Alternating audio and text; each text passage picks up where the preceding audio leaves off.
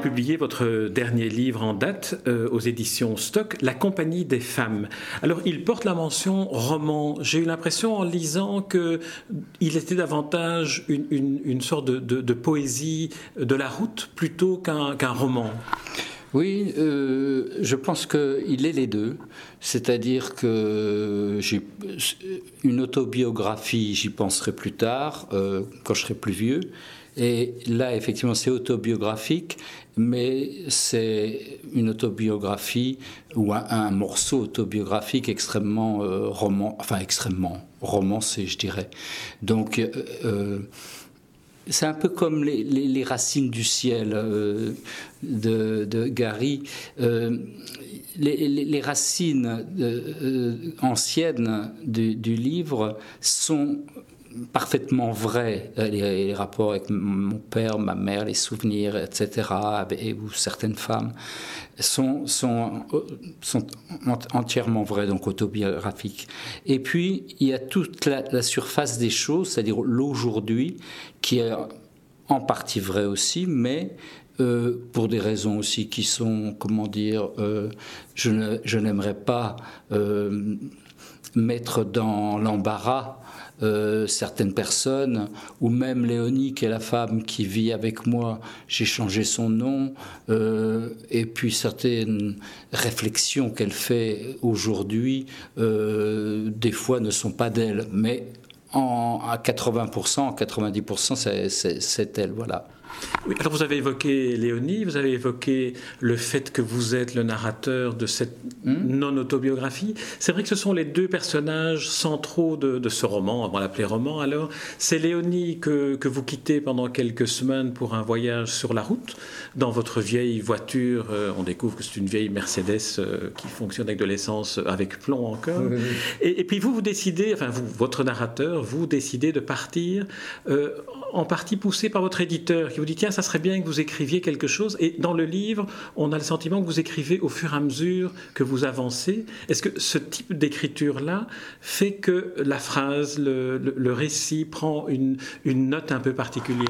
Ouais, Alors, il y a deux choses. Le, effectivement, l'éditeur, c'est pas tout à fait lui qui pousse. Il profite de, de l'idée euh, que, que je, vais partir euh, quelque temps pour dire que ce serait bien que tu songes à une euh, autobiographie. Et étrangement, je lui envoie quelques, quelques textes qui ça me plaît bien, je dis d'ailleurs, j'aime bien les prétextes à. Donc profite de ce voyage pour faire une autobiographie. Euh, donc j'aime bien les prétextes à rire, les prétextes à boire un verre, etc. Mais mais en fait, euh, il y a un jeu là-dessus, puisque je lui envoie des bribes d'autobiographie plutôt poétiques, qui ne sont pas très factuelles, et il me réclame du factuel. On aime bien savoir euh, si euh, on a couché avec un tel, ou bien si on a été dans telle ville ou pas telle ville, etc. Et, donc, je m'amuse un peu sur cette autobiographie, puisque je ne lui envoie pas d'autobiographie, mais j'en écris une quand même, qui sera que lui publiera. Lui, il est un personnage de roman, l'éditeur dans mon roman, mais finalement, euh, ce sera bien lui qui aura euh, l'autobiographie que j'écris. Donc c'est un, peu, c'est des petits trucs euh, pour s'amuser, quoi. mais dans beaucoup de livres, j'ai écrit des petits bouts d'autobiographie comme ça, par quelques-uns. J'aime bien aussi la fiction complète. Par exemple, un livre comme Les Novices qui est sorti a 4-5 ans, c'est une histoire de deux adolescents, donc ça ne me concerne plus. Euh, et c'est une, histoire entièrement euh, inventée. J'aime bien, j'aime bien toujours, euh, comme j'aime bien le romancer, roman, être romancier aussi. C'est pour ça que je, je ne peux pas m'empêcher. je crois d'ailleurs que si je faisais un jour, je décidais de faire une autobiographie, je crois que je pourrais pas m'empêcher de, de romancer quand même encore. Parce que là, c'est vrai que c'est pratiquement une autobiographie euh, incomplète, hein, évidemment. Mais euh, donc c'est pour ça que c'est pas marqué, euh, que c'est marqué roman. Et mais je ne peux pas m'empêcher de romancer, oui. On pourrait dire que c'est une série de, de, prétextes à des évocations, de souvenirs, parce que vous parlez de Romain Gary, il y a beaucoup de, littérature, vous citez beaucoup d'auteurs que vous avez lus, que vous avez aimés, que vous avez, enfin, ou de livres que vous avez lus et que vous avez aimés. Vous citez beaucoup de cinéma, de musique aussi.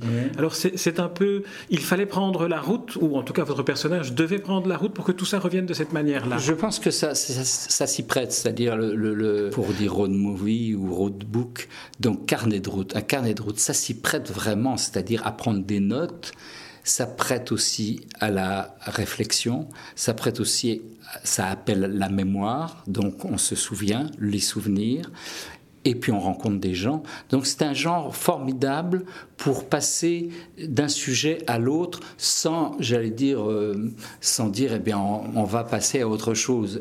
Les gens se présentent, les souvenirs se présentent comme tels, passés en général, les, donc prétexte à parler des parents, de, de, ma mère, de la mort de mon père, qui a été quelque chose d'important pour moi, évidemment, comme tous les enfants. Euh, de Vincent aussi, qui est un personnage. Vincent, donc Vincent, qui est un ami d'enfance qui s'est suicidé, et je décide d'aller vers le sud et non vers le nord comme j'aurais pu aller. C'était un, c'est un, un, voyage qui n'est pas préparé, qui c'est un coup de tête. Donc comme ça, on part. Pour où? On ne sait pas. Et donc je fais deux fois le tour du périphérique de Paris. J'aurais pu aller justement venir à Bruxelles, aller à Amsterdam et puis peut-être encore monter plus haut jusqu'à Groningue et Groningen ou, ou, alors donc descendre vers le sud. Et je vais vers le sud pourquoi? Parce que Premier prétexte, à Lyon est enterré un ami qui s'est suicidé trois mois avant, et euh, j'ai assisté à l'enterrement, et je veux aller sur sa tombe, me recueillir. Voilà. C'est un passage d'ailleurs très émouvant sur le, suicide, parce que vous, vous, songez à un moment donné à la phrase qu'il avait dite euh, quelques jours avant, ou la dernière fois que vous avez parlé, et après coup, comme souvent, avec, enfin comme toujours, je dirais que les, les personnes qui suicident, on se dit, tiens, je n'ai pas été assez attentif à ce qu'il dit. C'est très émouvant ce, ce passage terrible. Il dit J'ai quitté le monde, euh, ou le monde m'a quitté. Euh, et on devrait faire attention à des, à des choses comme ça. Et effectivement, il y a toujours de la culpabilité autour des suicidés. Il dit aussi Je suis passé dans la prose. J'ai quitté la poésie ah, pour la prose. il, y a, cette phrase-là cette phrase-là qui m'avait vraiment touché. J'ai quitté la poésie pour la prose, la prose rectiligne, c'est-à-dire des gens euh, installés, etc. Alors qu'il a été poète quand il était jeune, quand nous étions jeunes, qu'il il était le premier à nous montrer Lautréamont, à nous faire connaître euh, Bob Dylan. Il est un peu plus vieux que, que, que, moi. Euh, et donc, il a été on se disait, ou je me disais, euh, il, sera, il deviendra Rimbaud, il deviendra euh, Baudelaire. D'ailleurs, il ressemblait à Baudelaire, donc il s'identifiait un peu à Baudelaire. Et il était, il était précoce. Et donc, il y a, toujours euh, des, drôles de personnages comme ça qu'on rencontre dans sa vie, qui sont précoces, qu'on admire, et on se dit, j'aimerais bien être comme lui, ou lui va devenir célèbre et pas moi, ou des choses comme ça. Et puis, souvent, pour X raisons, il se laisse manger par la vie. Donc il s'est laissé manger par la prose. La, prose a gagné sur la poésie et c'est ça qu'il veut dire, effectivement, quand, quand il dit que la prose a gagné sur la poésie. Et euh, je dois dire que je n'étais pas étonné de son suicide, en même temps ça m'a choqué évidemment, mais c'est la culpabilité qui revient en premier, toujours. Et d'ailleurs, avant de son suicide, il m'appelle très souvent. Et j'aurais dû remarquer euh, que quand on, s'est perdu de vue, en général on s'appelle une fois par mois, tous les deux mois, et là à un moment il appelle euh, presque tous les jours ou plusieurs fois par semaine. Et oui, c'est quelque chose, ça, permet de rappeler aussi les moments encore là d'enfance, d'aller sur sa tombe, c'est euh, revisiter un petit peu sa, les ambitions qu'on a, parce qu'on a des ambitions à 15 ans, à 16 ans, on se dit je veux devenir ça, je veux devenir ça, et puis c'est le moment beaucoup plus tard de faire les bilans, qu'est-ce que j'ai fait de cette ambition? Est-ce que j'ai réussi, entre guillemets, à assouvir ou à, donner figure à, ma, mon ambition?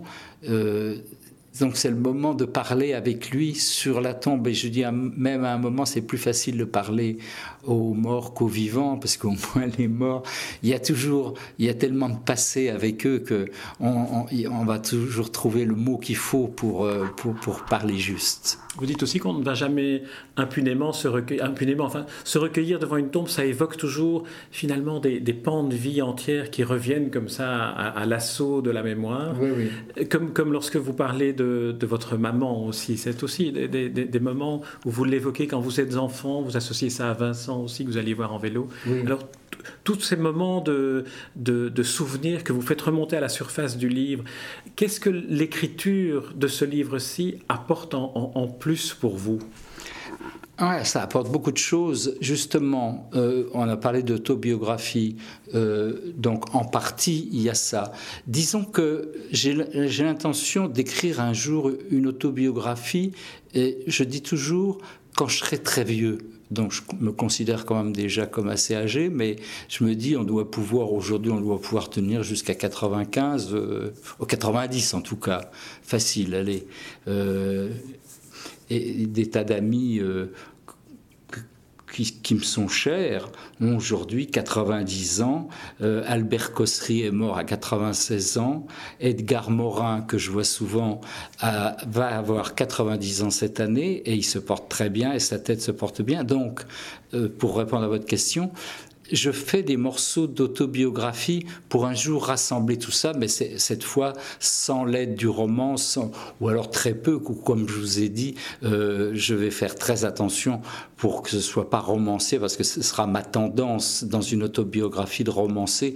Mais je pense que euh, presque toutes les autobiographies de gens célèbres qu'on a pu lire euh, on, sont, sont romancées. On peut, je pense que quelqu'un qui a écrit des romans toute sa vie ne peut pas s'empêcher, non pas d'embellir sa, biographie, mais il ne peut pas s'empêcher de, euh, la teinter, quoi, de la teinter de, de sa propre imagination. Qu'est-ce que j'ai essayé de faire dans ce livre? Euh, Il y avait la première idée du livre, c'était effectivement le mouvement, c'est-à-dire euh, ce qu'on a appelé le carnet de route, partir en mouvement à la fois pour rencontrer des gens nouveaux, ça c'est la première chose, donc c'est tout de suite des personnages ou de romans, parce que là c'est plus facile, et puis en même temps raconter une certaine vérité. Euh, et que ce soit un prétexte aussi à, à faire le point sur un des premiers, par exemple, c'est euh, euh, quelqu'un me dit mais vous êtes juif et puis raconter cette histoire, ces histoires-là de où on dit oui. Euh, pour emmerder celui qui, qui l'a dit d'une manière malsaine, et puis des fois euh, non, puisque je ne le suis pas, euh, dire tout simplement non, je ne suis pas juif et tout va bien. Et euh, oui, encore autre chose, par exemple, revenir sur les, les, parents évidemment, mais faire le point sur les jouissances, c'est-à-dire qu'on a oublié toutes ces jouissances des femmes qu'on a aimées, comme de celles qu'on n'a pas aimées. D'ailleurs, on fait plus même avec le temps et le partage entre les femmes qu'on a aimées. je parle des jouissances. Ça reste étal, c'est-à-dire on ne fait même pas le distinguo entre les jouissances avec les femmes qu'on a aimées et avec les femmes qu'on n'a pas aimées. Des, tas de réflexions comme ça qui me viennent, qui me sont venues ces dernières années. Euh, c'était ça que je voulais rendre dans ce livre, c'est-à-dire qu'il soit libre. Euh, je trouve que l'art du roman est l'art le plus libre qui soit parce que on peut, évidemment, aujourd'hui on écrit avec des ordinateurs, mais euh, tout le monde a un ordinateur. On pourrait dire, mais si on n'a pas d'ordinateur, on peut continuer d'écrire à la plume, euh, au stylo, au stylo bis sur des feuilles de papier. Et ça, ça coûte pas cher. Et en même temps, on peut se retrouver à Singapour, à New York ou, à Caracas euh, avec une facilité, alors que si vous me mettez dans un scénario, je il se retrouve à Caracas, ça coûte très cher tout de suite, rien qu'une phrase. Donc c'est un, un, art libre, plus libre que la chanson. La chanson, par exemple, comme c'est un art que je pratique, euh, comme vous savez, euh, la chanson, elle est condamnée. Toutes les chansons d'aujourd'hui, elles parlent d'aujourd'hui, justement. Alors qu'un livre peut, vous voyez des livres qui sont écrits sur la guerre de 14-18, sur euh, le, temps de Louis XIV, je parle de l'histoire française, il y a des livres historiques. Et, et moi, je me suis condamné, si vous voulez, à écrire des livres qui parlent d'aujourd'hui, mais j'aurais très bien pu faire comme euh, Philippe Claudel, écrire un livre sur la guerre de 14-18 et écrire Les âmes grises. Voilà. Euh, donc, ça reste un des arts, je crois, le plus libre, parce que la peinture, ma femme est peinte, c'est cher la peinture, c'est très cher, très très cher. Acheter les toiles, les faire faire sur mesure, ou bien acheter la matière même, peinture est, cher. C'est l'art le plus libre vraiment, qui soit plus que la chanson, euh, l'art écrit, que ce soit le roman ou la poésie évidemment. Oui, on peut dire aussi que le roman est un, instrument unique d'investigation de, l'histoire. Ici, lorsqu'on vous lit, c'est vrai qu'on remonte euh, aux années 70, 80, aux années 60, même à votre enfance. tout ça, oui, Mais on entre dans, une phase de l'histoire que l'on découvre mieux en, suivant le romanesque, en suivant les articles de journaux de l'époque. Je trouve, euh, comme j'écris aussi, j'aime écrire dans la presse, j'écris dans deux journaux, euh, dans Le Monde, j'ai une chronique mensuelle euh, euh, en, fin de semaine, le samedi, dimanche donc. Et puis j'écris dans Paris Match aussi. Alors cette fois, euh, autant dans le monde je suis libre comme dans le roman, c'est-à-dire sur un sujet de mon choix, mmh. autant pour Paris Match c'est des chroniques littéraires, c'est-à-dire donc j'ai une page tous les mois aussi d'une critique de livre. Et c'est vrai que, par exemple, alors justement, dans les, chroniques du monde, je pourrais parler euh, de la Beat Generation comme je l'ai fait là, mais là encore, c'est la liberté, la liberté de dire ce qui m'a influencé, par exemple. J'aime bien raconter aussi le générique ou la, la, comment on pourrait dire, la, comment a été générée une chanson ou un roman. J'aime bien le travail en train de se faire. J'aimerais toujours écrire à l'intérieur, dans le même livre, le roman et l'histoire du roman. Ça, c'est ce que vous faites un peu ici, parce que dans le fond, un petit peu ici, on vous voit dans les hôtels, dans les neuf hôtels, dans les, en train d'ouvrir le mini-bar, puis de commencer à écrire parce que vous n'avez pas envie d'aller manger. Et, donc on vous suit. Et c'est aussi un livre, je dirais, bibliothèque et discothèque, lorsque vous citiez Romain Gary, mais il y a d'autres livres, d'autres films, d'autres chansons qu'on a envie de revoir ou de réentendre. Vous parliez par exemple de euh, Ascenseur pour l'échafaud, puis vous racontez comment euh, la musique a été composée, improvisée. Oui, oui, oui, oui. Comment a été improvisé par, euh, par euh, Miles Davis et comment euh, c'était Boris Vian qui, qui supervisait le, disque qui s'est fait qui a été improvisé à l'image quoi. Et il y avait ce soir-là la, menthe là j'en raconte au-delà de ce que je dis dans mon livre, euh, mais non, mais j'ai envie. Euh, il y avait la menthe euh, de l'époque de Malzévis qui était Jeanne Moreau, il y avait évidemment Louis Malle qui était le réalisateur du film, et il y avait Boris Vian, donc il y avait une belle brochette quand même. Là. Il, y a, quatre personnages très forts, et ça, je donne la date juste de l'enregistrement qui est 58. Et pour, ce que vous, pour ce que vous en dites dans le livre, on a envie d'aller revoir le film, d'aller réécouter Miles Davis jouer ce merveilleux morceau. Alors j'aimerais qu'on revienne, si vous voulez bien, un peu sur, sur le, un autre personnage du livre, euh, hormis vous-même, l'éditeur, et ceux, que vous racontez aussi, le petit peuple des Odyssées. On va parler un peu de Léonie, parce que votre roman s'appelle La compagnie des femmes. C'est aussi l'abandon que vous avez choisi, provisoire, de, de, Léonie, de cette jeune compagne avec qui vous vivez. Oui, alors j'ai toujours pensé qu'un un, voyage, quel qu'il est, quel qu'il soit, euh, et à quelque chose d'initiatique, même si on part huit jours, trois jours, quatre jours, puisqu'on change de décor, on va rencontrer forcément d'autres gens et qu'on ramène une expérience. Donc l'initiation, c'est toujours quelque chose de plus, de plus large mais il y a quelque chose de nouveau qui a changé toujours dans nos vies quand on fait un, voyage quel qu'il soit. Et là, je prends ces huit jours de voyage comme quelque chose d'initiatique parce que euh, je pars avec cette idée de la compagnie des femmes, on part sur cette idée, c'est le titre du roman, et je reviens huit jours plus tard avec l'idée de la compagnie d'une femme. Et, ça, c'est un travail qui se fait en général pour un homme, euh, de choisir une femme. Euh, et, et, pas les autres, car il en reste quand même 3 milliards, ça se fait en général sur 20 ans, 30 ans ce travail-là. Et là, je, euh, dans le livre, ce qui est formidable dans les livres, c'est que le temps peut se compresser. Et là, en 8 jours, il y a cette conversion des femmes vers une femme. Et, c'est pour ça qu'une fois de plus, j'aime le, euh, le, livre en général, le roman en particulier, parce qu'on peut, se permettre ça. La vie permet pas ça. Ça se fait pas en 8 jours, ça. Ça se fait, faut beaucoup de temps pour décider qu'il y aura une femme dans sa vie. Mais il y en a qui réussissent ça euh, à, 30 ans, à 35. Moi, je l'ai réussi à 50 et quelques. Euh, parce que, parce que je, je suis comme ça. On a chacun sa, vie et sa manière d'être avec les femmes. Alors, la date de la rencontre que vous faites avec Léonie, en tout cas que votre personnage fait avec Léonie, on ne peut pas l'oublier. C'est le 14 juillet 1989. C'est le bicentenaire. Et puis, il y a cette euh, magnifique chanteuse d'opéra. Jessie Norman. Donc, oui, on se rencontre un 14 juillet 1989, donc bien le bicentenaire.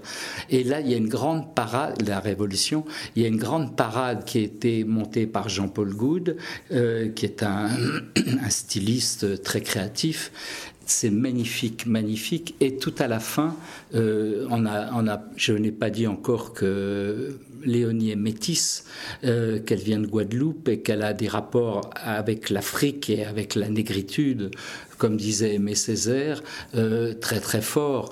Et vous dites aussi que sa mère l'a abandonnée, l'a mis dans un avion abandonné. C'est fondamental pour Léonie. Il y a un abandon euh, qu'elle ressent comme un abandon quelque chose de très fort et qui sera une blessure qu'elle gardera toute sa vie.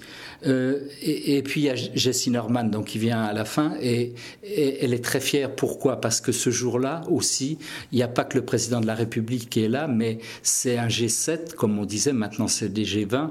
Euh, il y a le président américain, il y a le président italien, il y a le président canadien, il y a la présidente Madame Thatcher euh, anglaise de l'époque et Léonie se dit quand même, le jour du 14 juillet, c'est une noire américaine qui vient chanter la Marseillaise et euh, appuyer les révolutionnaires français.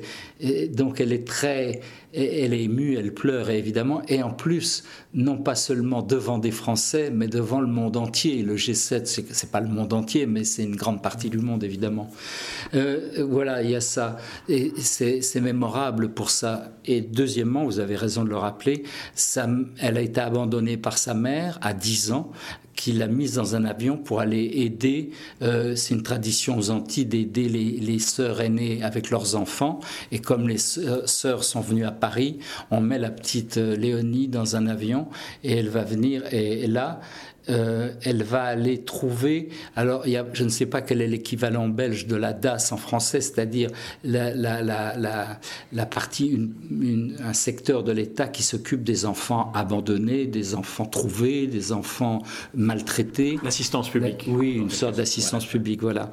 Et donc cette petite fille, à 13 ans, va aller sonner euh, à l'assistance publique pour qu'on prenne soin d'elle. C'est une, une, histoire, ça, cette histoire est vraie. C'est c'est quelque chose de, vrai. Et on pourrait dire que elle va mal s'en sortir. En général, on s'en sort pas très très bien de, des assistances publiques. Et Léonie euh, est tellement mignonne, c'est une jolie petite fille, euh, que les, les, les, responsables, les femmes qui s'occupent des, enfants, la prennent un petit peu sous leur, sous leur aile. Et donc, elle a finalement, elle est élevée comme une fille de, de, de nantis, de riche.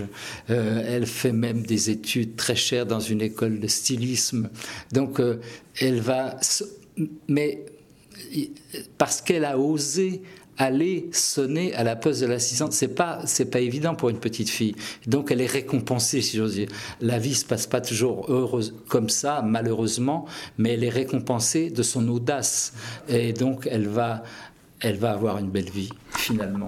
L'autre récompense que vous racontez très bien, mais pas sous forme de récompense, c'est cette rencontre qu'elle fait à Bamako avec une, une, dame âgée qui est sur une scène de théâtre et qui la prend dans ses bras. Et c'est comme si elle avait retrouvé ce que peut être une maman.